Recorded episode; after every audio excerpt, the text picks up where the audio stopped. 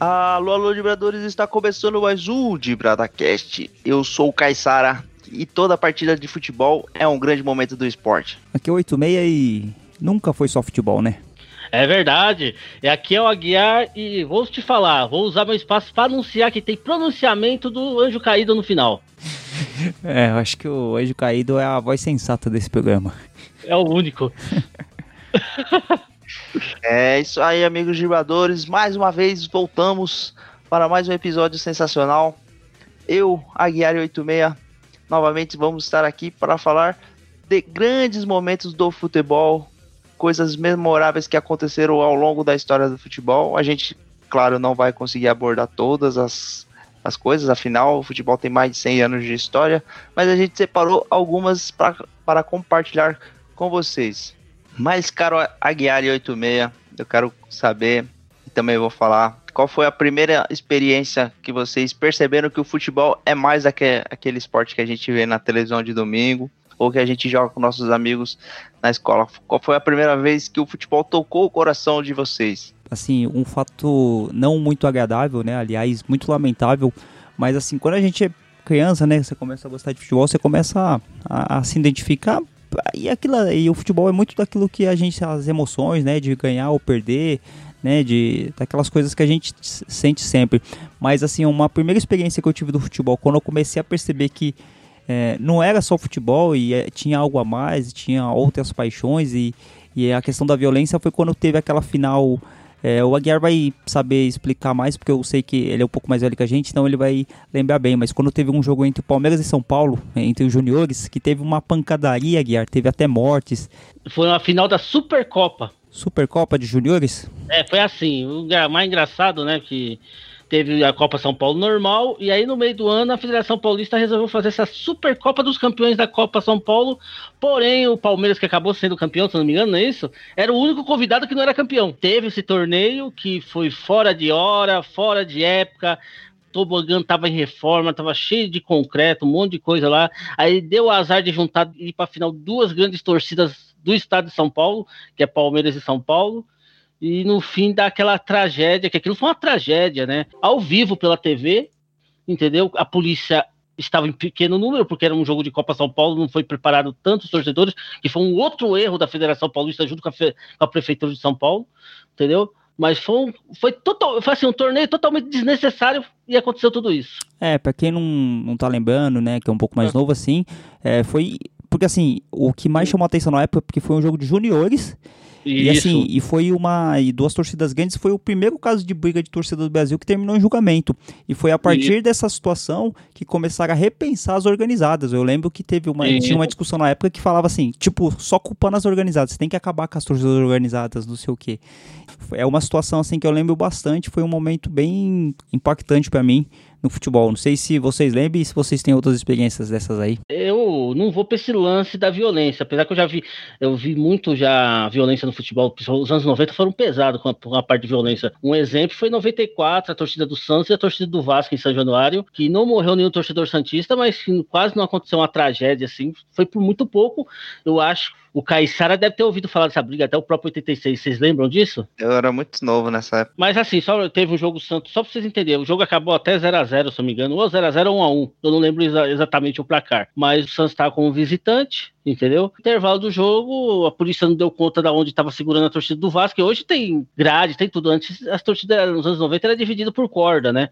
E o isolamento era feito pela polícia. Aí a torcida do Vasco foi para cima da torcida do Santos, na torcida jovem da Sangue. Depois, e anos depois, através de um amigo do meu pai que teve naquele momento né, do jogo, eu fiquei sabendo porque houve a briga, só para vocês entenderem. A torcida do Santos, a torcida jovem do Santos, ela tava lá com a faixa dela, tudo tranquilo. Quando deu um intervalo onde rolou a briga, eles esticaram uma bandeira, da, uma faixa da Sangue Santista. Só que no último jogo, um jogo anterior, um campeonato anterior de Santos e Vasco, a torcida do Vasco entrou errado, não entrou no portão dos visitantes e caiu na, na frente da sede da Sangue. E parece arrebentaram os ônibus da torcida do Vasco, o pessoal da Sangue Santista. Então, virou uma briga generalizada mas o motivo principal, segundo essa pessoa, foi quando esticou a faixa da sangue que a torcida, a Força Jovem do Vasco viu. Aí os caras não aguentaram, arrebentaram o cordão, arrebentaram tudo e foram para em cima da torcida do Santos. Por isso que a, a confusão começou a partir do intervalo, entendeu? Assim, os anos 90 foram marcados com muita violência. Teve um jogo de Copa São Paulo que os caras conseguiram me colocar um Corinthians e São Paulo na rua Javari. Precisa falar mais alguma coisa? Entendeu? E aí deu uma confusão também. Não foi ao ponto de Palmeiras e São Paulo, né? Mas deu muita confusão também. E assim, uma coisa é verdade. Por que a Copa São Paulo, os times grandes já não jogam mais nos seus estádios? Muita confusão, muita briga. Todo com a torcida do Palmeiras, torcida do São Paulo. O Santos, uma vez na Vila Belmiro, a torcida do Santos brigou com a torcida do Botafogo. Os caras, meu, eu te juro, os caras arrumaram uma privada e tacaram no meio da torcida do Botafogo, cara. juro pra vocês, sem brincadeira. ah, eu lembro desse episódio. Aí chega de bad vibe. Vou compartilhar uma situação que me traz muita alegria, que é o fato Copa do Mundo. Porque a gente, como brasileiros, somos apaixonados por, por esse esporte. E Copa do Mundo fica tudo diferente, né? A gente tem a mania de enfeitar as ruas, colocar bandeirinha, vestir a camisa do jogo, se reunir quando era possível, evidentemente, né? Esperamos que na próxima Copa a gente já tenha essa possibilidade de, de volta de re se reunir com as pessoas que a gente gosta e tal. Então, a Copa do Mundo, principalmente a de 98, que foi a primeira Copa assim que eu já era um pouco mais velho, já conseguia entender mais as coisas, né? Tinha essa parada de você reunir você assistir o jogo junto com, com seus familiares e tal. E aí você vê muitas pessoas que nem gostam muito de futebol, que não acompanham futebol no dia a dia, mas na Copa do Mundo a motiva, as pessoas ficam mais vidradas, né? Então eu, eu, gosto muito desse espírito Copa do Mundo. Apesar que 98, né, não foi uma Copa assim muito boa pro, pro Brasil, que a gente acabou perdendo na final, mas eu me lembro muito bem dos jogos, principalmente contra a Holanda, que foi um jogaço, enfim. Gosto muito desse clima de Copa do Mundo e acho que a Copa de 98 foi. Eu já gostava de futebol, né? Depois da Copa de 98, acho que foi aquele arrebatador para mim. Ah, eu vou aproveitar seu gancho, vou falar de uma duas Copas anteriores a essa, que foi a Copa de 90, que aí você falou do movimento em volta volta, né? Negócio de juntar com a família, torcida, bandeirinha, que isso aí é sempre bacana na Copa. Mas também as Copas do Mundo, uh, várias Copas, né? Trazem seleções que, apesar de não ser campeões, campeãs, assim, elas ficam para a história, né? E acho que a Copa de 90, com a seleção do Camarões, com o Roger Milá, foi um negócio histórico, né? Assim, aonde eles chegaram, perderam a vaga para a Inglaterra. Mas acho que, assim, é isso que vale, sabe? No final do jogo, os jogadores da Inglaterra e os jogadores do Camarões é, deram as mãos e deram a volta, apesar da Inglaterra ter passado a fase seguinte, é, deram as mãos e deram a volta no estádio junto. Um dos momentos mais bonitos do futebol e da de Copa do Mundo. Eu acho que a Copa traz esse momento que é a essência do futebol. É, acho que o, o programa que a gente vai fazer hoje vai contemplar um pouco pouco dessas situações, né? Que, como a gente estava falando, né? O futebol não, não é só um jogo, o futebol envolve muito mais coisa. Por mais que a, tenha apresentador de televisão aí que fala que futebol e política não se mistura, que futebol não tem que se misturar com essas coisas aí, acho que está mais do que provado que futebol é, não é só um esporte, né? E é muito mais que isso. E acho que as pessoas que forem ouvir o nosso programa hoje vão poder acompanhar isso. Como e também tem outra coisa que o Dibrada não é só podcast, também é e-mail, né, Aguiar? É e-mail, com certeza. É e-mail, sem sombra de dúvida. Bom, eu vou ler o e-mail aqui que chegou. Na verdade, foi uma caixa de mensagem lá no Instagram que mandaram pra gente, Aguiar. É, eu não vou citar a arroba do, do nosso amigo, mas é alguma coisa Jardel, o nome dele, né? Se vocês se lembram do programa passado, a gente falou sobre os jogadores que tinham se envolvido com política. E o Jardel, torcedor do Internacional, o, o Aguiar, você vê que, que conta a adição. O pai dele Sim. é gremista, colocou o nome dele por conta do Jardel do Grêmio, né? Aquela época que o Grêmio tinha ganhado tudo, Copa Libertadores e tal. O Jardel tinha ido pro Porto. O pai dele, gremista, colocou o nome do filho de Jardel, só que o filho desbaratinou e acabou sendo torcedor do Inter. Esse torcedor, ele ficou sabendo, né? Ele falou que não se ligava muito política, mas ele falou que acabou ouvindo o nosso programa e ficou sabendo das artimanhas e das coisas que o Ministério Público tinha acusado o Jardel e ele perguntou se não é tarde para mudar de nome. Só entrar com o processo que consegue. Jardel, Jardel, foi muito melhor jogador do que político. Ah, com certeza, isso aí sem sombra de dúvida. Normalmente, né, é, direciona as perguntas pro Caissara, mas dessa vez eu e o Caissara vamos ficar de fora e a pergunta é direto pro 86. Beleza, Caissara? A Regiane Loredo de Cuiabá perguntou para você, 86, se o Cuiabá tem chance de subir. Ah, sim. O que, que você acha? Sua opinião. Eu, eu, eu direcionei a pergunta para você que você tá mais acostumado com esse negócio de Série B, né? então, vou passar a informação. Lógico que ela já deve saber da tabela, né? Porque acompanha o futebol. O Cuiabá que é um time surpreendente, né? Ele chegou nas quartas de final da Copa do Brasil esses tempos, né? Ele perdeu, foi, perdeu pra quem esses tempos? Perdeu pro Botafogo, não foi? Não, Botafogo, ele tirou o Botafogo. Ah, eu não lembro, meu, não lembro. É, o, pergunta pro Caissara, ele é mais. É, o Cuiabá tirou o Botafogo e caiu pro Grêmio. Isso, caiu pro Grêmio. Tá, tá certo. Eles vão vingar, eles vão vingar o Cuiabá, não esquenta não. Então, o... falar pra Regiane que o Cuiabá tá bem aí. Tá com 44 pontos nesse exato momento que a gente tá ia gravando. falar 44 graus. Pode estar, deve estar assim também. Também. É, mas segundo o ministro Pazuello, lá pro, pra cima lá não tá fazendo tanto calor, não. Tá fazendo mais frio lá. Se vocês se lembram bem dessa declaração feita pelo Sim, sim. ministro da Saúde, que nem sa... Da, da corda bamba. Ah, o governo todo na, na corda bamba. a gente não vê a hora de cair. Mas.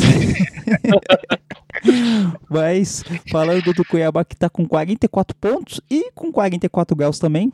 Tá bem perto, tá com o mesmo número de pontos do CSA, né? Só perto, perde pelo critério de desempate.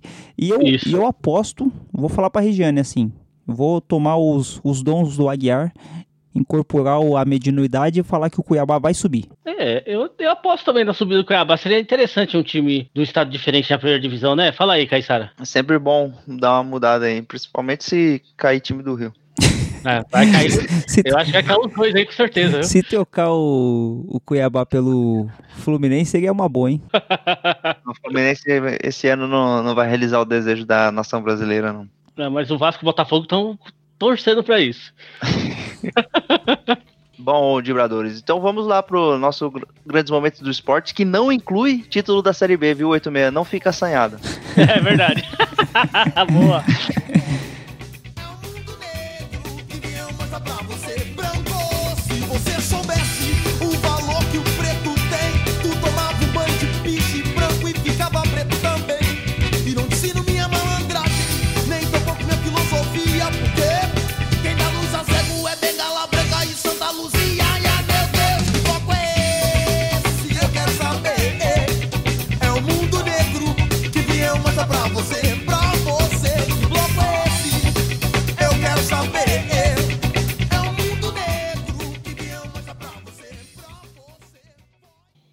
Chegamos, amigos vibradores. Vamos aí comentar algumas situações do futebol que trazem muita lembrança. Como a gente falou, a gente não vai conseguir abordar todos os assuntos. É um programa que a gente pretende fazer outros mais futuramente. Mas para esse primeiro a gente separou 10 momentos do futebol que a gente considera muito relevantes e vamos relembrar aqui com vocês. É isso aí, a gente vai falar sobre um fato marcante que aconteceu no futebol inglês. No dia 25 de janeiro de 1995, o futebol inglês viveu um dos momentos mais marcantes da sua história, uma voadora que entrou para a história, tem fotografia, quem quiser vai no YouTube ver, onde o Crystal Palace e o Manchester City estavam jogando e eles estavam empatando em 1 a 1, e o Eric Cantona, que é um dos maiores jogadores da história do Manchester, né, chamado Red Devils, os Diabos Vermelhos, o Anjo Caído deve gostar disso. Tinha um torcedor na torcida do, do Manchester, um tal de Matthew, Matthew Simmons. Ele era um torcedor de filiado a um partido nacional lá, de- da Frente Nacional, que na Inglaterra é considerado um partido fascista, né? Um partido nacionalista, um partido chauvinista, né? Que a gente diz hoje, né? Que é o partido que ele tem algumas ligações com o nazismo, né? Essa questão de você ser contra a imigração, nacionalismo exacerbado. E esse torcedor tava gritando pro Cantona voltar pro país dele, tava xingando a mãe do Cantona, fazendo algumas declarações ditas racistas, ditas fascistas. O Cantona,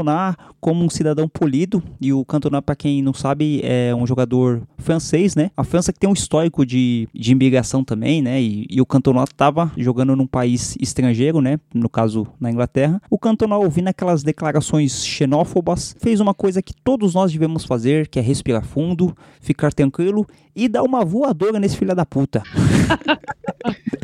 o Cantona ele deu uma voadora no jogador, no torcedor, aliás, e depois o Cantona ele acabou ficando sendo punido, né? A federação da Premier League lá acabou punindo o Cantona, ele ficou algum tempo sem jogar. Unido de boas intenções, né? Ter uma imagem de um jogador agredindo o torcedor não pega bem. É, exatamente. Mas assim, é aquela coisa, né? Podiam deixar o Cantona um ano sem jogar bola, que essa voadora entrou pra história. Parabéns, Cantona. Você tá no nosso time, time de brada, selos de brada de qualidade. E torcedor fascista se combate a si mesmo. Esse negócio de, assim, diálogo é bom? É bom. Tem que dialogar, você tem que falar. Mas quando um cara desse ficar falando esse monte de merda, Ah, eu acho que aí já não tem que fazer nada, não. Tem que dar voadora mesmo. O que, que você acha, Guilherme? Tem que ser assim mesmo, cara. Não tem que dar boi, não, porque é, os caras acham que só porque o jogador tá pagando ingresso, não sei o que, pode falar o que for pro jogador. Ainda um cara desse aí envolvido com partido, essas coisas. O cantor lá fez mais é que o certo. Rachar a cabeça do peão. Ai, é- esse vídeo é muito bom. Eu vou, eu vou ver se quando a gente for postar esse programa no, no site, for postar no feed, eu vou deixar as referências lá. E quem quiser acompanhar, coloca lá. Eric Cantona voadora que vai ter no YouTube. Tem até um GIF dessa, dessa voadora, porque ele fica indo e voltando. É muito bom de ver. Assim, quando você tiver nervoso, você coloca lá, porque fascista tomando voadora é uma coisa muito legal. E é aquele tipo clássico que o, a pessoa se sente confortável, né? Acontece muito quando a pessoa tá na internet também, né? De ofender, xingar, sem dar chance da outra pessoa reagir, né? Porque com certeza esse, esse torcedor nunca imaginou que um jogador de futebol iria fazer isso, né? Mas ele falou com um cara errado, né? Pegou o, o Cantona atravessado e tomou o que merecia. É, que a gente não sabe, né? Mas o jogo devia estar pegado, um a um, o cara querendo fazer gol, aí vem um cara da torcida. Porque assim, é, torcedor xingar jogador é uma coisa normal. Quantas vezes a gente não xinga jogador? Mas passa do ponto de quando você começa a levar pro lado pessoal. Eu acho que você xingar o, o cara porque ele é ruim, porque ele é- joga mal, ou alguma coisa assim, porque a gente sempre fala isso, é uma coisa normal, né? Você tá direcionando sua raiva ao jogador. Mas quando parte pra ofensa racial, é, xenofobia, homofobia, isso aí, aí já não tem desculpa, aí tem que ser na voadora mesmo. É, você vai colocar o erro lá na hora de editar, mas eu vou te corrigir antes. É Man não é Manchester City, é Manchester Ah, United. desculpa. em segundo, o Caissara é o maior time da Inglaterra. Não, jamais. Jamais não, é. Daria um programa só pra falar de Liverpool e, Manchester United. Aí são dois gigantes do, do futebol inglês. Eu tenho uma queda pelo Liverpool, então eu fico o Liverpool. Mas quem fala Manchester United não, não redondamente enganado, não.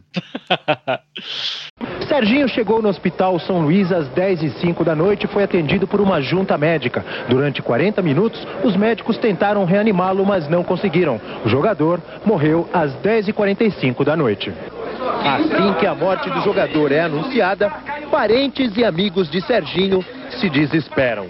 A gente vai trazer um episódio triste da, da história do futebol, mas a gente achou relevante aqui para contar o falecimento do jogador Serginho do São Caetano. Ele faleceu em campo é, no dia 27 de outubro de 2004, uma partida onde ele defendia o São Caetano e estava jogando como visitante contra o São Paulo no Morumbi. Em determinado momento da partida, no segundo tempo, ele caiu passando mal, teve o, o primeiro socorro ali do médico do clube. Foi uma cena muito assustadora, porque na hora que o, o médico chegou nele ali, percebeu que ele estava, né, ele sofreu uma parada cardíaca, então ele estava sem respirar ali, sem batimento, e ali imediatamente ele começou a fazer a, a manobra ali de ressuscitação. Foi um muito triste, né, porque você vê toda aquela agitação e aí colocou ele em cima da maca para ele correr para a ambulância para seguir para o hospital. Teve acesso a esse primeiro socorro, tal, foi relativamente rápido até, mas infelizmente ele não resistiu. Morreu aos 30 anos. Ele estava no time do São Caetano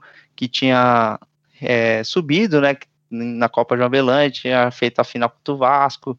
Estava nesse time que passou alguns anos aí na elite do futebol brasileiro e teve esse trajetória interrompida diante dessa fatalidade. Isso foi com todas as dores, mas isso foi importante porque mudou a forma como os atletas fazem a preparação de pré-temporada hoje, né? Os jogadores desde essa época e até hoje eles passam por um processo de avaliação médica muito mais rigoroso do que antes desse episódio. Não, eu ia falar também que foi por causa do, dessa situação do Serginho, mas eu tô tentando lembrar o nome, que tem um aparelho que não tinha no dia. Desfibrilador.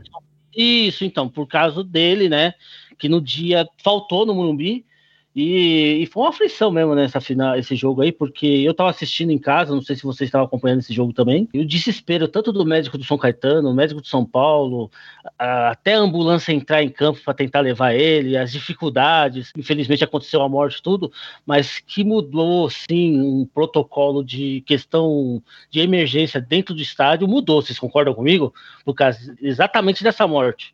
Aqui, acho que no Brasil mudou muito essa parte. Com certeza teve essa melhora em relação a isso, porque eu acho que o que faltava era um protocolo realmente, como você disse, né? E aí, através desse, dessa fatalidade, infelizmente, foi desenhado, né? Porque foi, foi algo muito impactante, assim, né? Uma partida de primeira divisão, no, dois times conhecidos na época. Eventualmente isso acaba acontecendo interior afora, no futebol amador isso acontece, mas quando acontece no, no cenário assim de primeira divisão, onde os times têm todos os recursos, né, todos os acesso a, a tratamento, a, pre, a prevenção, é muito chocante essa, essa situação, né? Então, eventualmente a gente acaba recebendo informação, ó, o jogador não tá afastado que não vai poder jogar porque ele tá com alguma alguma deficiência ali, algum comprometimento cardíaco e aí ele é submetido a um tratamento e aí acaba é, tendo a sua vida prolongada, né? Que é o mais importante. É, então, mas só para fechar, é, é, do IG essa informação que eu estou passando. É, eles falaram aqui, ó, é, a morte do Serginho trouxe, né, um, aumentou a segurança na questão de, de socorro, né, dentro do estádio, né, dentro do, até para o próprio jogador, até para o torcedor. Mas no caso do Serginho, nem o desfibrilador, né, que assim fala, salvaria o atleta. A reportagem está dando esse detalhe, que mesmo se tivesse o aparelho, ele não, salva, não salvaria o atleta, entendeu? Mas porém foi um jeito de aumentar a segurança, né, nessa questão dos jogadores e para o torcedor também, que acaba envolvendo todo o evento, né? Foi uma cena bem marcante e lamentável que aconteceu naquele jogo. Eu lembro bem de quando eu, eu acho que eu tava assistindo esse jogo e o Serginho até ele começou a cambalear ali, ele esbarrou na perna do Rogério Ceni, não sei se vocês se lembram nessa época. Foi do grafite. Foi do grafite? É, aí o grafite até meio que saiu, achando que ele tava fazendo alguma cera, alguma coisa assim, né? É que assim, é uma situação que ninguém sabe o que, que vai acontecer. No meio daquela situação, aquele clima pesado e tal. E eu me lembro bem de isso que vocês falaram, né? Depois que teve essa situação, é, vários jogadores passaram a fazer acompanhamento médico, né? A gente teve o caso do Washington Coração Valente, teve o caso do Fernandão, teve alguns casos de alguns jogadores que tiveram é, essa, essa mesma dúvida, né? Pô, ainda pode continuar jogando, não sei o quê. Tem o caso do Doni também, que a gente citou alguns é, programas é. atrás. Então, assim, é um fato que nunca tinha acontecido, né? Pelo menos televisionado, assim, para todo mundo ver. Eu acho, eu não sei se vocês têm a, a mesma impressão, mas é, quando acontece a primeira vez esse tipo de situação, esse tipo de tragédia, parece que as coisas ficam mais vulneráveis. Então parece que não é tão distante de acontecer. Se tanto hoje que quando um jogador cai em campo, acontece alguma coisa, é, é o desespero é total, né? Manda entrar médico, manda entrar o preparador, porque é, ninguém quer voltar a viver uma situação daquela lá. E como a gente falou, né, é, um, é uma coisa que ficou bastante marcada na cabeça das pessoas, o Serginho caindo. E não, é, e não sei se por coincidência ou não, depois o São Caetano, a gente já fez até uns programas, começou a decair bastante também, né? É, e só citar também, para não passar batido, é, também teve a morte do, do jogador do Camarões, né, numa Copa das Confederações. Vocês lembram disso? Sim, eu me lembro da, dessa situação, sim. O Mark Vivian foi, né? Que era, a gente conhecia ele mais como foi. Que estava jogando na Copa das Confederações. Só que eu só, eu só fiquei na dúvida de um detalhe, que eu peguei uma reportagem que agora, só para bater, né? Só para passar como informação, foi antes do Serginho? Porque aqui tá falando 2003, mas eu tô achando que tá errado aqui, viu? Não, pode ter sido também, porque assim, não, não é uma coisa tão extraordinária jogadores é, falecerem em campo, né? Não que isso aconteça com recorrência, mas já aconteceu algumas situações, né? E até, até na época do Serginho, houveram algumas reportagens que falaram de alguns jogadores, né?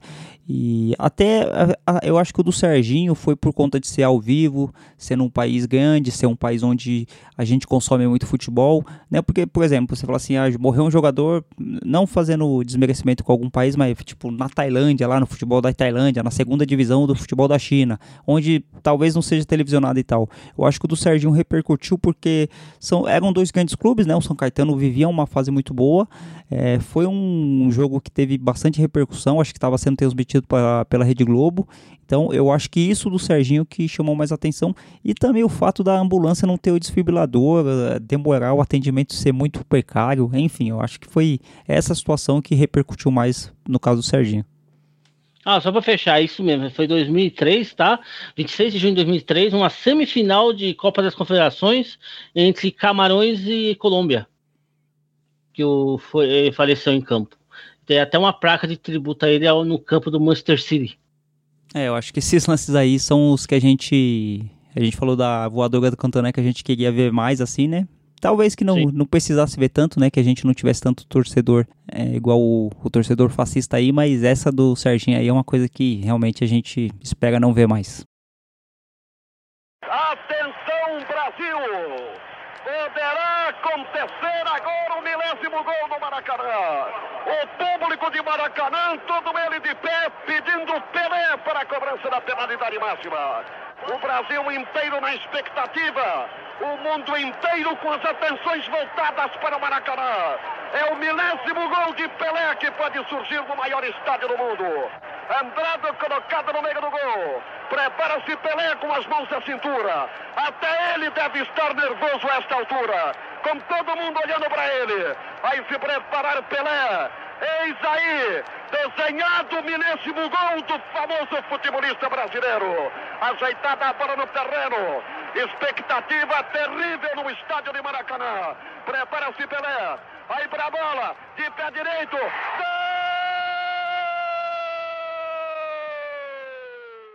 Então agora né, vamos para mais um tópico aqui que é o milésimo gol do Pelé, Caissara. Esse momento marcante desse rei do futebol, tanto pro rei, tanto pro nosso clube, né, de coração que é o Santos. O que, que você tem para falar? Que eu complemento aí. Eu falo, vou... ah, não, primeiro deixa eu passar a data, né, Caissara? Não te quebra, né? A data foi 19 de novembro de 1969 no Maracanã. O goleiro do Vasco era o Andrada, ficou mais conhecido pelo ter tomado o milésimo gol do Pelé do que ele como goleiro do Vasco mesmo e foi um gol de pênalti. E o Pelé dedicou esse gol às crianças pobres. Fala aí, Caissara. Então, nenhum de nós estávamos presentes, né? então é. a gente não existíamos ainda, então a gente não sabe como foi a repercussão, mas, pô, é, a gente vê imagens, né, vê reportagens disso e, e foi um, realmente algo, assim, grandioso, e ainda mais por se tratar do Pelé, né, que já era reconhecido como rei do futebol, já tinha aí feito 999 gols até esse dia, então ele estava no auge ali, vivendo um momento do supra-sumo da sua carreira. E aí ele foi um momento especial, né? Que foi um pênalti onde todo mundo ia parar para realmente ver esse gol. Também é importante lembrar que a, a mensagem que ele passa, né? O, o Pelé, assim, ele não é um, um, um atleta, né? Uma personalidade que foi muito ativa é, politicamente falando, mas nesse episódio todos os olhos estavam voltados para ele. Ele consegue tocar num tema muito importante na época e é, até hoje continua sendo, né?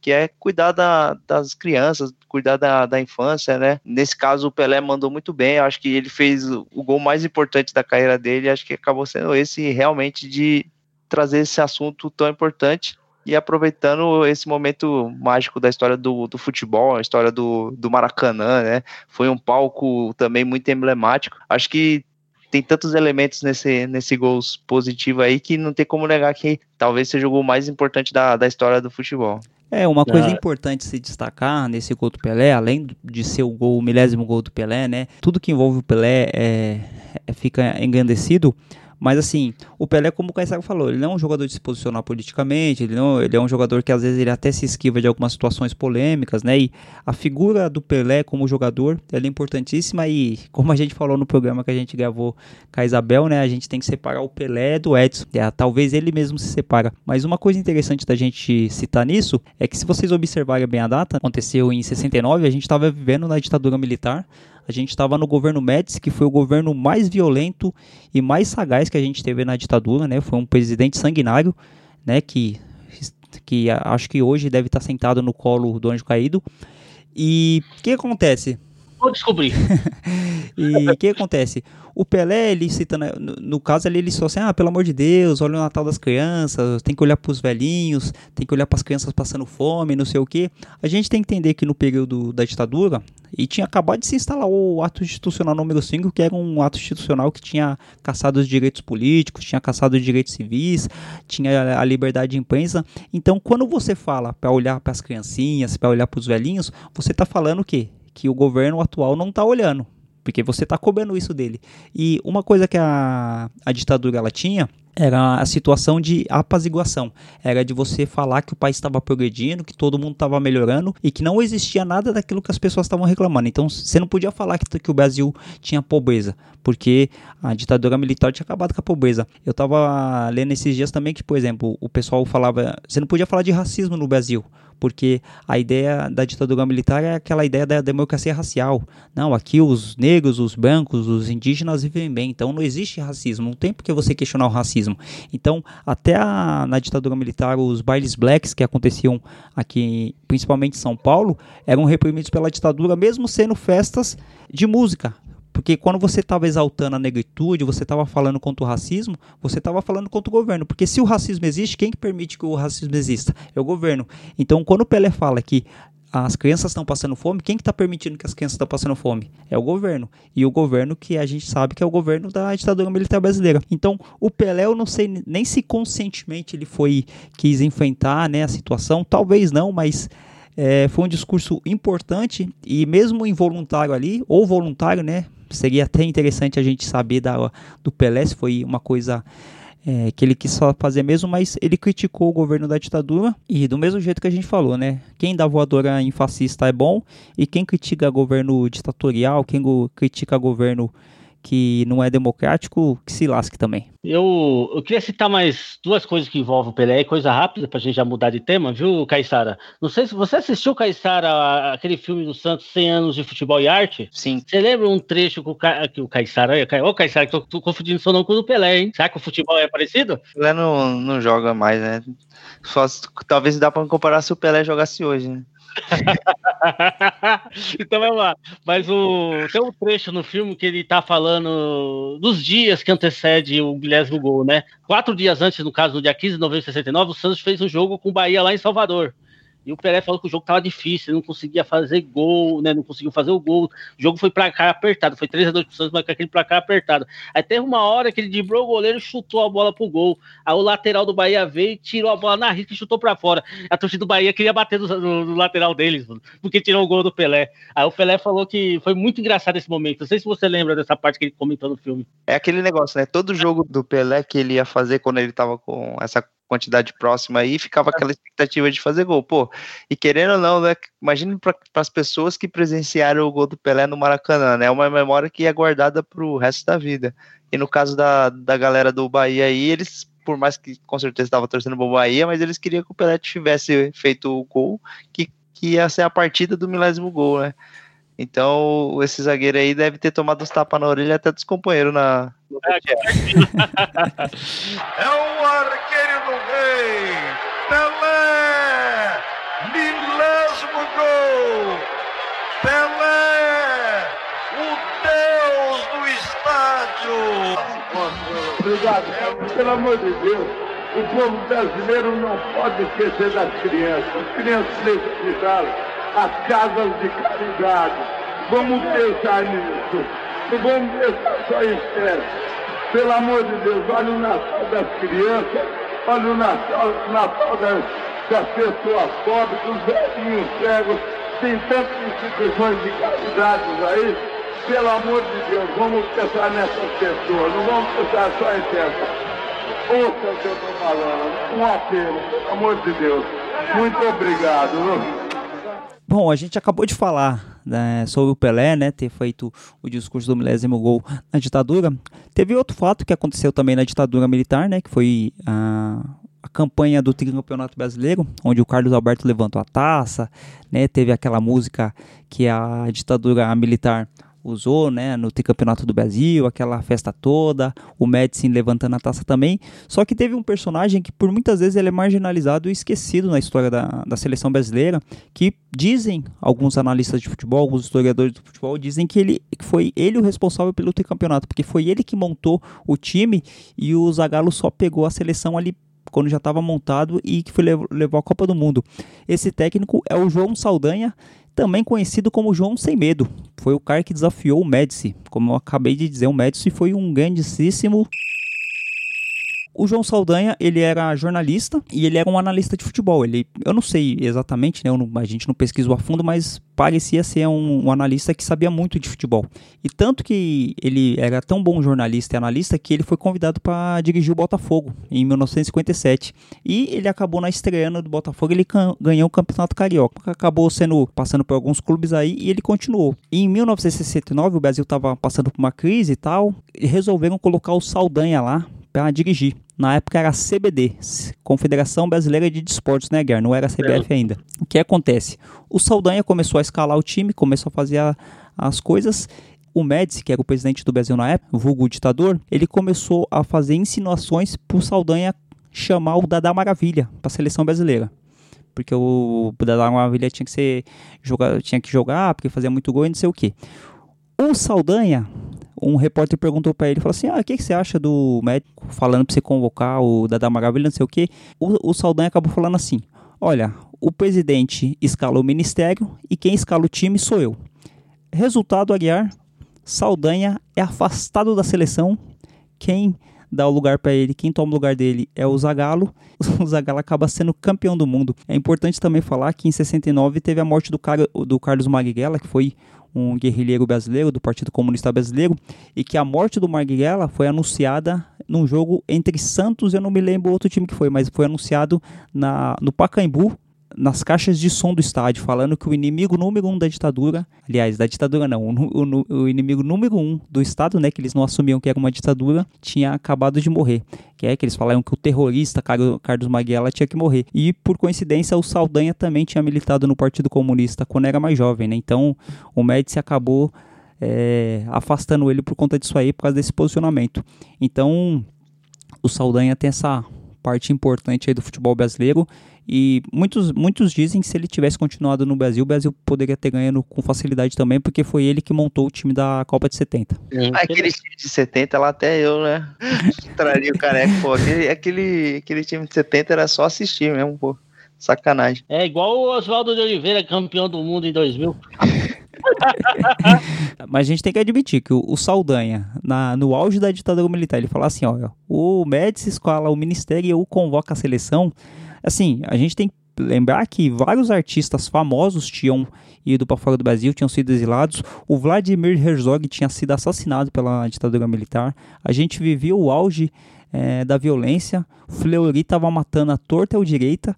Assim, então o fato do cara ser técnico dessa seleção não, não isentava e não blindava ele para possíveis é, violências que ele poderia sofrer. O cara falar que o cara, ó, você escala o seu ministério aí que eu escalo minha seleção, o cara tem, tem culhão, né? Ah, com certeza, hein? Porque, e é uma época, como você citou aí, que o cara conseguia se, se enforcar numa distância de um metro do chão, né? Então, complicado. Então, é, como a gente falou, né? São, são personagens assim. E é, vocês sabiam da história do Saldanha? Vocês já tinham conhecimento eu, disso? Eu já ouvi muito falar do Saldanha e ele era um cara adorado, assim, pelos torcedores na reportagem que eu vi. É, um outro jornalista estava comentando e ele era um, um, uma personalidade do esporte, né? Que ele chegou a ser comentarista, né? Jornalista e depois foi treinador. Então ele era uma pessoa muito é, aclamada pelo, público. Ter tirado isso dele deve ter doído muito, né, pra, pra carreira dele, pra, pra pessoa que ele era. Sim, mas eu falo por conta assim, é, às vezes a gente ouve falar assim, mas ah, sobre o feito dele, sobre esse posicionamento dele, ele acaba sendo apagado, né, acaba sendo marginalizado. Alguns jogadores, quando começam a falar tocar nessas questões políticas acaba sendo apagado. E, assim, a história do Saldanha, por exemplo, eu, eu vi falar quando a gente estava estudando sobre ditadura, sobre esporte e política. Não é uma coisa que, por exemplo, é falar da a torta é direita. Aliás, a torta é a esquerda. é, é verdade. Pode então, Caissara e 86, a falando de, de ditadura, agora vamos falar ao contrário, da democracia mas da democracia corintiana. O que, que vocês acham disso? Que é um, é um feito, né, no meio do, da história do Corinthians, que teve o grande líder, o Sócrates. A democracia foi em 1980. O que, que aconteceu? Jogadores como Sócrates, Vladimir, Casagrande e Zenon instituíram um movimento ideológico maior para a história do futebol.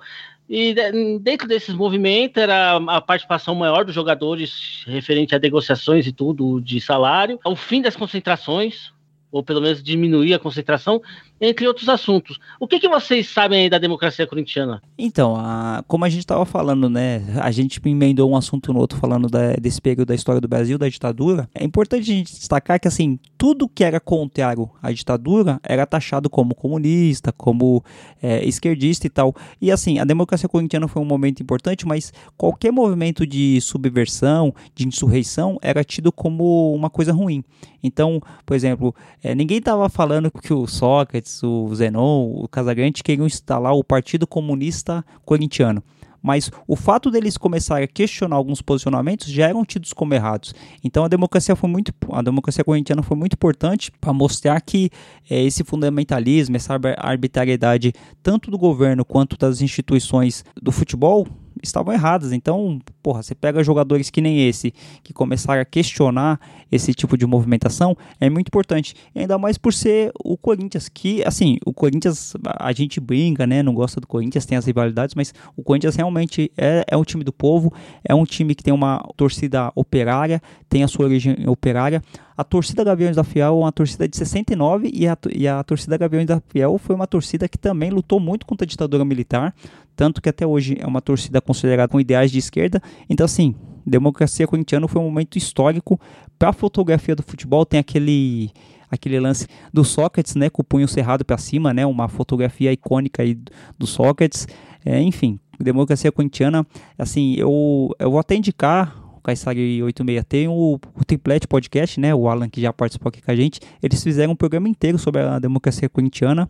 Quem quiser acompanhar, eu vou deixar até o link aí no post. Mas assim, a democracia corintiana, a Gaviões da Fiel, assim, importantíssimo. Tirando todas as rivalidades que a gente tem, foi um movimento importantíssimo para o futebol e para o nosso país. O slogan deles é ganhar ou perder, mas sempre com democracia. Sim, é porque você. É que nem a gente fala, né? Você tá na ditadura, você fala em democracia, é quase um palavrão, né? Assim, por, a, a, gente vive desde de 89 uma suposta democracia, né? A gente não vai entrar nesse mérito aqui, mas democracia pra gente é muito normal, né? Democracia, né? A vontade do povo, a vontade da maioria, né? Todo mundo tem, tem a voz. Você falando isso num governo ditatorial, onde você não tinha eleições diretas para presidente, é um pouco forte, né?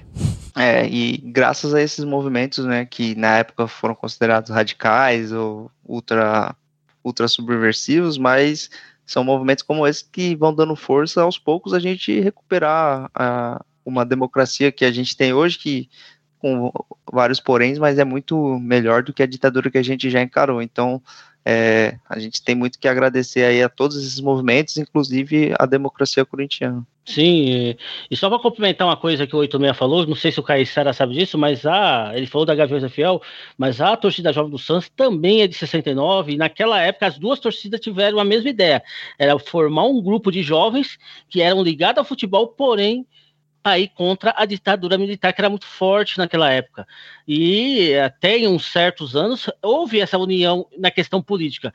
Aí que já é um outro assunto, um outro programa, essa evolução da violência do futebol vem com o surgimento de novas torcidas.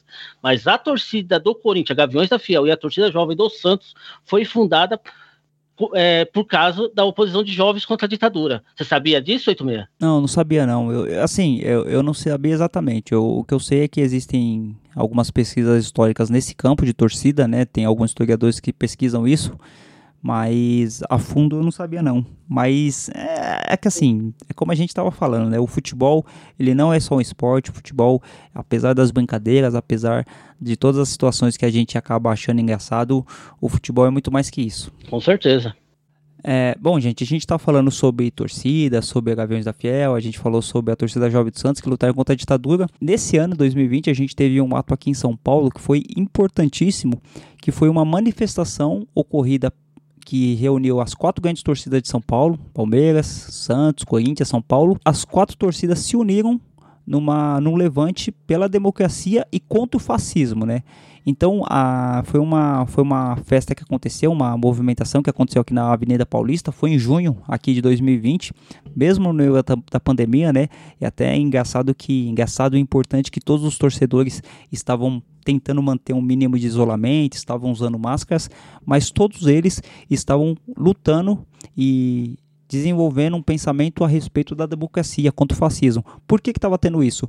Por conta da, das manifestações é, contra o judiciário, da manifestação para fechar o Congresso, de alguns políticos e alguns presidentes, na verdade um só, falando que tinha que intervir, tinha que, que tinha que fechar o Supremo essas manifestações, esses grupos fascistas que flertam com o fascismo, que flertam com o nazismo, tiveram essas falas e as torcidas do Palmeiras, Corinthians, São Paulo e do Santos foram para a rua, juntamente com outros movimentos sociais, né? não foram só torcidas, mas foi importante que teve um vídeo que eu vi, foi muito importante que todas as torcidas, as quatro estavam juntos. Então estavam o verde, o preto e branco, a bandeira tricolor, as cores do Santos, todo mundo junto, se reunindo e gritando e cantando os hinos das torcidas, gritando contra o fascismo, contra os ideais arbitrários, ditatoriais, totalitários, enfim parabéns às torcidas. Foi um momento bem importante aqui e foi um momento que não estava ocorrendo futebol, né? Isso que é mais legal. E é importante que as torcidas façam mais isso, né? Ah, querendo ou não, mudam as cores do, do time, né? Muda o escudo, mas as pessoas basicamente são as mesmas, né? São a, a mesma classe social, é, as mesmas dificuldades, as mesmas, as mesmas mazelas que todos passam, independente de torcer para o time A ou B. É, para você conseguir mudar isso em sociedade tem que ser através da, da união. E que bom que nesse momento enxergaram isso e tomara que seja uma tendência aí para o futuro, que a rivalidade fique restrita só ao momento do jogo e a violência fique para outro plano, né? Que não sei, na verdade é para plano nenhum, deixe de existir. E, e esses momentos de união aí vai ajudar a sociedade como um todo, né? É, e é importante também destacar que todas as torcidas devem ser antifascistas, né? A gente está vendo um, um, uma eminência de torcidas antifascistas, mas na verdade é, todo mundo que não é fascista deveria ser antifascista, né? O, é, é, que nem quando a gente fala assim, é, a pessoa não comete crime, ela tem que ser contra o crime, né? Anticrime. A pessoa não é racista, ela tem que ser antirracista. Então, uma pessoa que não é fascista, o mínimo que espera que ela seja antifascista, né? Por mais que eles queiram enquadrar entre grupos revolucionários, grupos guerrilheiros, né? Que seria bom que tivesse mais também, né? Vamos deixar isso aqui a fundo.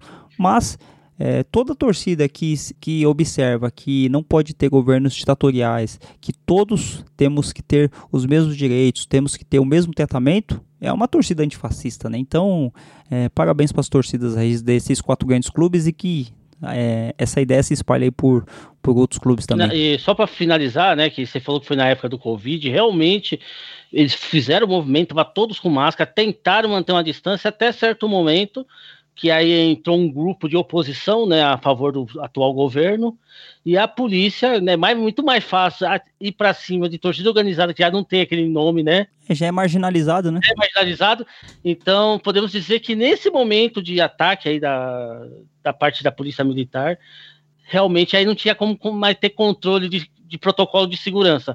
Mas até onde tinha paz, onde estava tendo um manifesto com todo o respeito, antes de chegar o grupo de oposição, estava tudo bem ali na, no movimento lá na Paulista.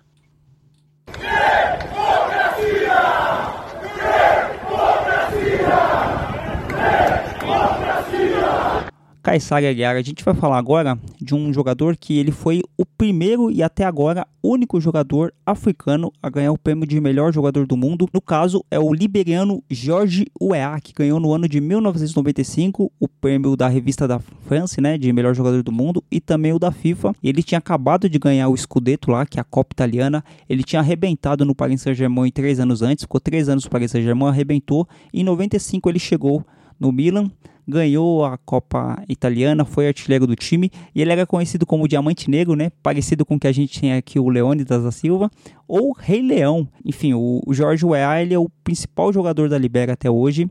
Tanto que hoje ele é o presidente da Libéria. Assim, um fato muito importante é que até hoje ele é o único jogador africano que foi considerado o melhor jogador do mundo. Muitas pessoas dizem que o Eto'o poderia ter sido, né, na época que o Eto'o jogava no Barcelona, mas até hoje o Jorge Weah é o único jogador africano a ter recebido esse prêmio. É, eu fico pensando assim, o quanto que isso é importante, né, para o jogador, né, para o continente africano, mas fico pensando também é, no racismo e em outras questões também, né, porque assim, jogadores negros muitos já ganharam, né, o Ronaldinho Gaúcho, é, o Ronaldo Fenômeno mesmo, né? Quem mais? Que, o Rivaldo já ganhou de, melhor jogador do mundo, mas africano, jogador nascido na África, o único que foi o Jorge Weah. Você lembra dessa premiação, ou, ou Aguiar? Ah, lembro sim. O... Ele tava voando, né? Em 95, o Weah tava realmente, era, era considerado um dos melhores jogadores do Milan.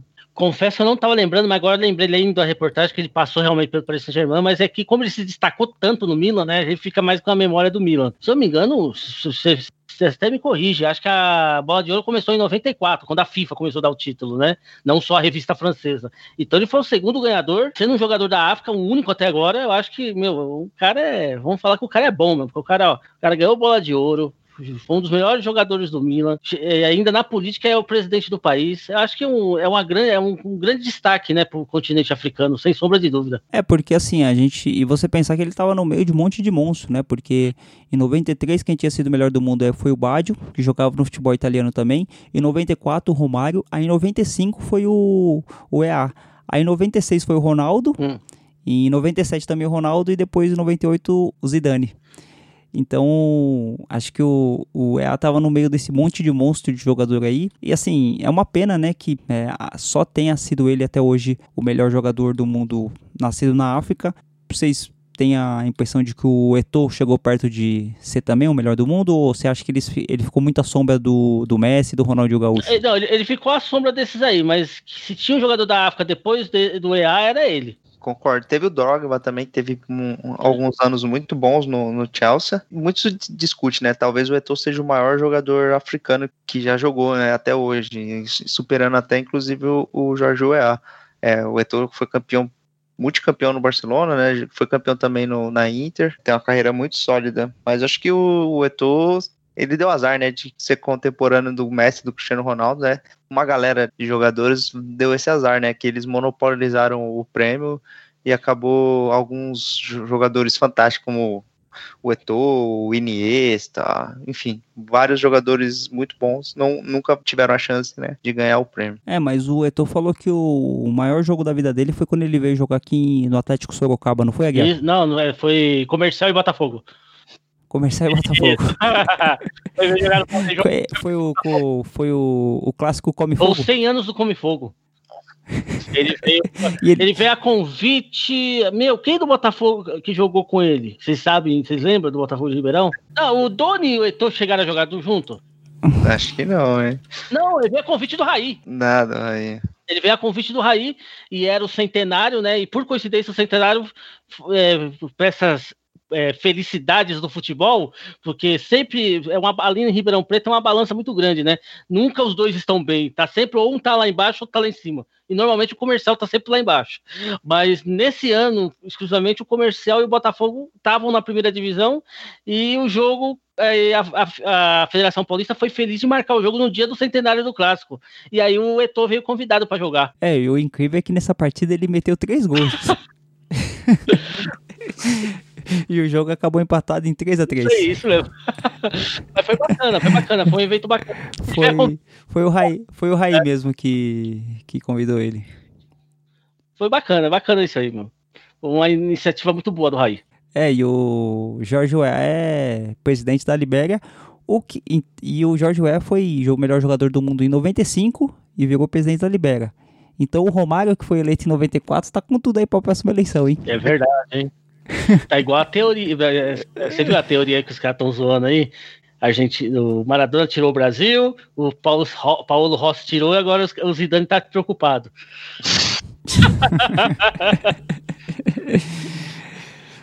Ahí la tiene Maradona, lo marcan dos, pisa la pelota Maradona, arranca por la derecha el genio del fútbol mundial y es el tercero a tocar para Borruchaga siempre Maradona, genio, genio, genio, ta, ta, ta, ta, ta, ta, ta.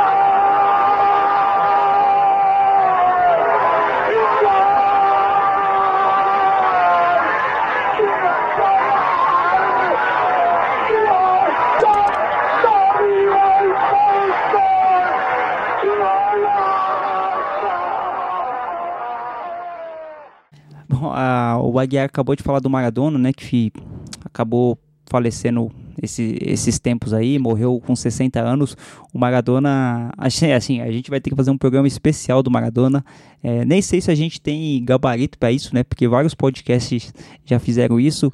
É, até estava começando a ouvir esse- esses dias o Fronteiras Invisíveis do Futebol, que eles fizeram um especial do Maradona. Enfim, o Maradona, como pessoa, como jogador, excepcional, com todos os seus defeitos e as suas qualidades, era um cara excepcional. Mas o Maradona, ele começou a ter essa imagem de Deus em 86, né? O Maradona jogou a Copa de 82, mas ele não foi tão bem. Em 86, o Maradona nas quartas de final contra a Inglaterra, ele venceu, a Argentina venceu por 2 a 1 e o Maradona, além de ter feito o gol mais bonito de todas as Copas do Mundo, ele também fez o gol da mão de Deus. E só que assim, quando a gente fala desse jogo, a gente está falando sobre um contexto histórico, né? Porque em 82 teve uma guerra entre Argentina Inglaterra, a guerra da- das Malvinas, né? Para quem que puxa o saco da Inglaterra fala que é Falklands, onde tem um, um arquipélago ali no meio do Atlântico. A Argentina fala que é dela e o Reino Unido falava que era dele. Teve essa guerra, né? A gente não vai entrar em pormenores dessa guerra, mas o que aconteceu foi que a Argentina, em conflitos bélicos, tomou um pau da Inglaterra, né, que tem um poder de guerra maior, é um país com uma força maior também economicamente e estava vendo o auge do liberalismo ali, né, com a Margaret Thatcher, acabou vencendo a guerra. A Argentina acabou perdendo mais de 600 soldados, né? Foi uma guerra bastante violenta. E o que aconteceu? Na Copa de 86, o destino conspirou para que a Argentina viesse a enfrentar a Inglaterra e o Maradona acabou com o jogo, né? Fez a mão de Deus. Por que, que isso é interessante por fato histórico, né? Um país que tinha acabado, um país pequeno, né? Perto da gigante Inglaterra, também pequeno jogador, né, até ali meio desconhecido, acabou com a Inglaterra, acabou com a hegemonia. A Inglaterra, os, inven os inventores do futebol, acabaram perdendo num estádio Azteca, que é um estádio também indígena, né, da Copa do Mundo do México. Então, o Maradona acabou com a Inglaterra, acabou com a hegemonia da Inglaterra. E assim, não é que ela vingou a Argentina, né? Porque você não pode vingar 600 mortes, você não pode vingar o transtorno e a depressão que é você perder uma guerra e perder vidas, né? Mas esse momento para o futebol foi enriquecedor e o Maradona com a mão de Deus, foi aí que ele se tornou Deus. Você lembra dessa Copa, Guerra? Eu lembro vagamente, eu estava começando assim, eu estava gatinhando no futebol, né? Mas eu lembro alguns jogos dessa Copa do Mundo, é, Brasil perdendo para a França. E esse jogo, claro, não, não, esqueci que meu pai assistiu até, e é esse jogo que tem o famoso A Mão de Deus, né? Que ficou, ficou para a história do futebol. A Argentina ganhou aquela Copa muito merecida, viu, gente? Na boa, a Argentina merecia muito, o Maradona voou nessa Copa. É assim, eu não fazia essa associação, né? O jogo da mão de Deus e o, jogo, e o gol da arrancada foi no mesmo jogo, né? Foi, foi os dois gols dele. Foi. Essa partida ela sintetiza a carreira do Maradona, assim, né? Se você puder colocar a carreira de um jogador em uma partida, acho que nenhum jogador consegue representar tanto em uma partida, né? Que tem o, o gol mais genial da carreira e o gol mais famoso pela questão da malandragem aí, dele ter falado que foi a mão de Deus. Na época não tinha o VAR, então o é. gol valeu, contou, foi o gol da classificação. Então, assim, você tem muito da carreira do Maradona nessa partida, né? Nesses dois gols famosíssimos e importantíssimos também também, né? Porque alguns jogadores fazem gols geniais assim, mas em partidas de campeonato normal, o Maradona fez na Copa do Mundo e, porra, conta muito porque ele ainda foi campeão, né? Chegou no final e a Argentina se sagrou campeão. Então, essa partida, essa Copa sintetiza tudo que o, que o Maradona fez no futebol. Por ter sido também no estádio da Copa do Mundo de 70, né? O 70 foi no México também, não foi? Foi. Aí 86 também foi no México? Foi 16? Foi. É, ia ser em outro país, aí acho que foi no Peru, se eu não me engano. Aí deu zico, e aí eles mudaram pro México, que já tinha uma estrutura assim pronta para receber. Então, também, estádio do México também, um estádio né, que remete a uma questão indígena, né? O, os astecas, que foram colonizados também. Enfim, o, a carreira do, do Maradona, como o Caissara sintetizou bem aí, é sintetizada por esse gol, por essa história. O Maradona, jogadorzaço, uma personalidade ímpar. Quem é a Inglaterra pode falar alguma coisa, né? A Copa do Mundo que eles ganharam também, se tivesse o VAR, eles não teriam ganhado também, né? Trago verdades. Você acha que o, o, o, gol do Maradona, aquele gol daquela arrancada, compensou, assim, justificou o gol de, de mão dele? É, a malandragem, ela faz parte do, do futebol, né? Então, cara, assim, não é que seja honesto, assim, mas... É um fato, né? É, um, aconteceu. Tipo, é, com certeza ele, ele não entrou em campo falando assim, ah, eu vou entrar em campo aqui vou tentar fazer um gol de mão. Não, ele foi jogar bola. E aí, cara, surgiu a oportunidade ali, ele foi e fez o, uma, uma coisa meio que instintiva até, né? Então, assim, a gente tem essa questão da honestidade e tal, mas também tem a malandragem, né? O futebol, ele é, ele tem isso, né? De você enganar o adversário, de você driblar, de você provocar o erro, provocar o erro no seu adversário. Então, acho que isso faz parte do, do futebol. Embora tenha, também concordo com quem for falar que não, tem que prezar pelo, pela ética, pelo jogo bem jogado, né? O jogo limpo, fair play. Mas acho que também tem a malandragem aí. Eu não tenho uma opinião muito severa quanto a isso. Eu, eu acho que assim, o, o, o álibi e a justificativa e o que é mais legal nisso tudo é que a gente não pode mudar a história. Então, assim, por mais que eu ache errado, não vai mudar. E assim, é muito legal você ver essa arrancada e essa história, né? De ter tido arrancada, mas ter tido gol de mão também. Assim, seria muito mais chato esse jogo se não tivesse o gol de mão. É, tem isso, cara. Eu acho que, pô, ele também ele nasceu com 1,60m e pouco também, né? Ele precisava de uma ajudinha ali, ele precisava de uma mão. Ele precisava da mão de Deus, né? Verdade. Covardia o goleiro ir com a mão na bola, pô. Brazo entre tres, siempre Diego, genial, genial, genial. Tocó para Valdano, entró Maradona, concentró sin contorsión. Gol, gol. Gol.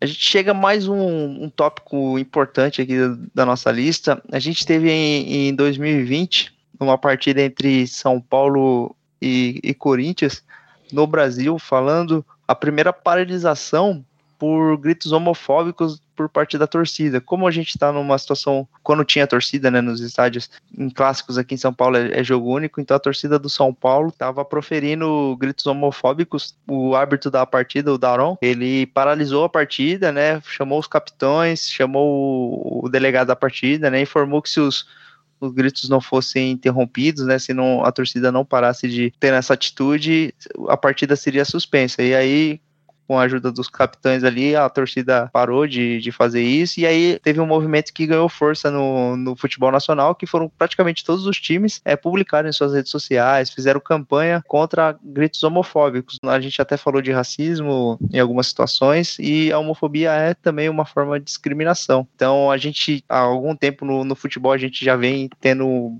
bastante rejeição a esse tipo de comportamento em relação à questão racial, e agora a gente começa a ter também com a homofobia, que também é muito importante, né? Porque o ambiente do futebol ele tem que ser um ambiente acolhedor para todas as pessoas, né? De diferentes é, raças, etnias, sexualidade, enfim. Tem que abraçar todo mundo. E que legal que está começando esse movimento. Em 2020, aqui no Brasil, a gente teve essa primeira paralisação. É uma coisa que já vem sendo tratada, a gente meio que ignorava isso, a gente não falava muito. A torcida, algumas torcidas têm a- aquela mania de gritar na hora que o goleiro vai bater o tiro de meta, gritar bicha e tal, e isso não pode mais, né? Nas partidas vão começar a ser interrompidas, que é o primeiro passo aí para a gente ter isso sendo deixado de lado, né? É, importantíssima essa situação. É... E assim, pra deixar de falso moralismo, né? A gente do Debeda aqui, né? A gente, apesar de não ter um programa, uma quantidade de programa gigante, a gente já tem cinco anos gravando, né?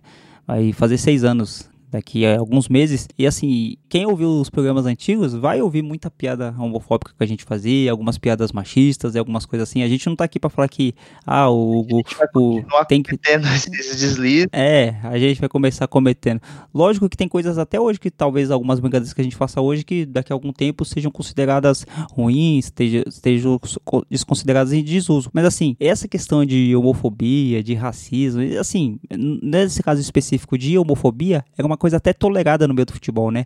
Até quem fala, não, racismo não pode, mas ah, homofobia é coisa do futebol, acontece não sei o quê.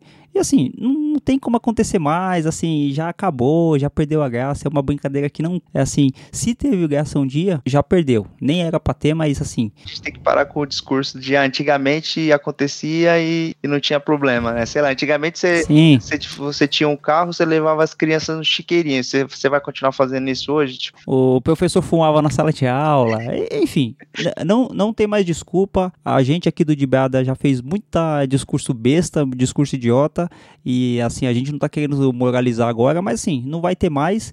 E assim, e, e tá certo mesmo, homofobia no futebol, racismo, isso aí já tem que acabar, gente. Já era isso aí, não, não tem mais brincadeira. Até as brincadeiras que a gente tinha com São Paulo, né? Tipo, ah, o São Paulo é isso, os Bambi não sei o quê. Tipo, é uma coisa assim, não, não é nem que assim a gente é politicamente correto, é uma coisa que assim, se você pensar bem, não, tem mais graça. Não tem mais graça, assim. Tipo, ah, o Vampeta fazia isso, os jogadores faziam isso. É, faziam, mas não se faz mais hoje, não tem mais graça. Parabéns pro Daron que teve essa atitude, que nem vocês estavam falando no começo, né? Quando tá no tor na, na torcida, quando tá no monte de gente, é mais fácil a gente aderir a esse tipo de discurso. Então, assim, não seja idiota em coletivo e não seja um idiota individual. estão deixando o campo. É um momento histórico. O 8 de dezembro de 2020, tomara que entre para a história como o dia do basta. Porque nós hoje chegamos ao ponto mais baixo, mais rasteiro, mais inadmissível da intolerância, da estupidez entre as relações humanas. Uma autoridade. A gente já viu de tudo. E tudo é desprezível, tudo é repugnante, tá? Todos os episódios anteriores que nós vimos são repugnantes e são graves, são inaceitáveis. De jogador ofendendo jogador racialmente, de, de torcedor proferindo ofensa racial, de xenofobia, de, de, de todo tipo de intolerância que vem, sabe-se lá da onde, de dentro desses seres humanos. Mas hoje foi pior. Hoje, hoje a gente conseguiu. Se alguém duvidava que era possível chegar num ponto mais baixo, a gente chegou hoje, porque uma autoridade um árbitro, o quarto árbitro, ele é uma autoridade, ele é o cara que está ali para aplicar regras, para aplicar a lei do jogo. Um quarto árbitro ofender racialmente um jogador é de dar nojo. Olha o nível, cara, que nós estamos. E ainda vai ter gente dizendo que não existe racismo no mundo, que não existe intolerância no mundo. Tem gente que tem a capacidade, o cinismo, a petulância de negar o óbvio, de negar a realidade que está diante dos nossos olhos, que a gente vê todos os dias, que a gente vê nos estádios, que a gente vê no shopping center, que a gente vê no farol, que a gente vê em qualquer lugar. Tá aí, é para esfregar na cara de quem acha que isso é discurso político, de quem acha que isso é balela, de quem acha que isso é conversa fiada. Quem não sente na pele, fica muito mais fácil falar em conversa fiada. Sinta na pele, perceba os episódios que nós estamos vendo todos os dias. Recentemente a gente teve a partida entre PSG e Istambul, onde a partida estava no primeiro tempo e a partida foi interrompida por uma ação dos jogadores dos dois times teve um episódio que o, o, juiz se referiu, na verdade, o quarto árbitro se referiu a um membro da comissão técnica do Istambul como aquela pessoa negra ali, ele fez um de forma pejorativa, é, né? Pejorativa. Os jogadores começaram a cobrar o árbitro principal que ele retirasse o quarto árbitro, e aí ficou num impasse muito grande. Eles foram. Teve o jogador Dembaba que foi bem assintoso na, na cobrança. Ele falou: quando você se refere a uma pessoa branca, você não fala fulano é branco. E por que que você falou fulano é negro? Então, teve uma cobrança muito forte, os jogadores se recusaram a continuar a partida com o quarto árbitro em campo e eles se retiraram, foram pro vestiário, o jogo não aconteceu, né, nesse dia, a partida foi remarcada e trocou a comissão de arbitragem e o jogo continuou. Então a gente teve esse episódio assim muito importante que mostra que já passou, né, também de, de tolerar, né, algum tempo atrás teve episódio do torcedor jogarem bananas em campo, o Daniel Alves numa, num episódio desses ele comeu a banana e a partida continuou rolando, mas acho que já está mais do que claro, é esse momento do futebol que a gente é, fazia vista grossa para racismo acabou, né, então que essa atitude seja pertinente, permanente, aliás, que ela possa prosseguir. A gente tenha cada vez menos episódios como esse, né? Até o ponto de, de zerar. A gente sabe que é uma luta é, diária, né? lutar contra o racismo é uma coisa que tem que ser feita dia a dia, mas a tolerância tem que ser zero mesmo.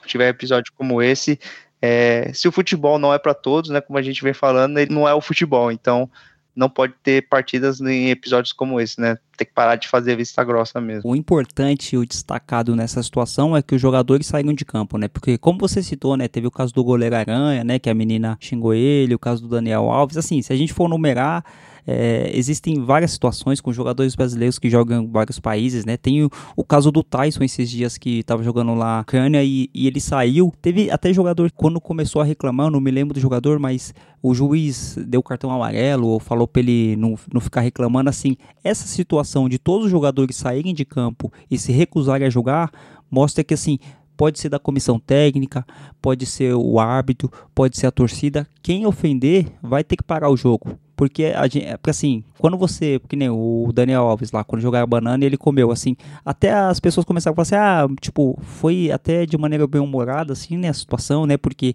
ele levou de boa, mas é aquela situação, né, até quando é que a gente vai fingir que não existe? Até quando que vai continuar as partidas? Então, essa situação foi importantíssima de todos os jogadores saírem de campo e não aceitar. Então, assim, como a gente tá falando, assim, homofobia não cabe mais, racismo, essa situação é uma situação que tem que parar. Os jogadores têm que sair de campo mesmo. Torcedor racista, torcida racista tem que, tem que ser. Ah, um torcedor xingou e só foi ele. Não, a torcida inteira tem que ser punida. teve grito homofóbico, a torcida inteira tem que ser punida. Porque quando você pune todo mundo, os que acabam fazendo, eles vão ser denunciados por aqueles que estão ali juntos dele. Porque quando você é, se isenta, quando você se cala diante de uma situação dessa, você está sendo conivente. Então, parabéns para os jogadores do Istambul, do PSG. E assim, a luta é diária, como o, Caissara falou. E assim, não tem que aceitar. Como a gente falou, futebol é um, é um esporte popular, é um esporte de massa, e ele tem que abranger todo mundo, independente de quem você seja. A, aliás, assim, eu acho que só fascista e nazista que não pode ser do futebol. Aí tem, aí tem que voadora.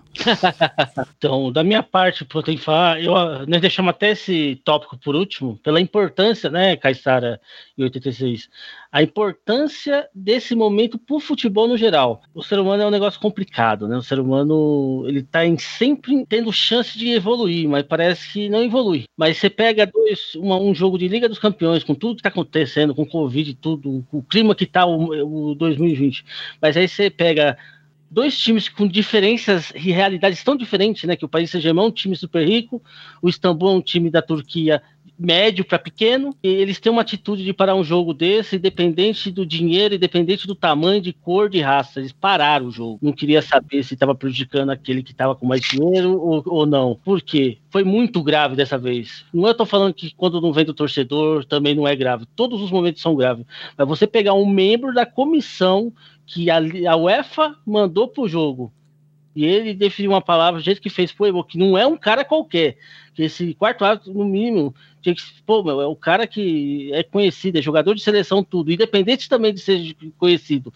Ele não podia nunca ter feito isso, principalmente sendo um quarto árbitro numa partida tão importante, uma partida de Liga dos Campeões. Com certeza isso vai abrir caminhos para outras situações, quem sabe um dia, né? Um dia isso acabe. Que eu acredito que não vai ser tão fácil acabar assim. Mas esses grandes momentos aí, pelo menos, ajuda a diminuir essa situação.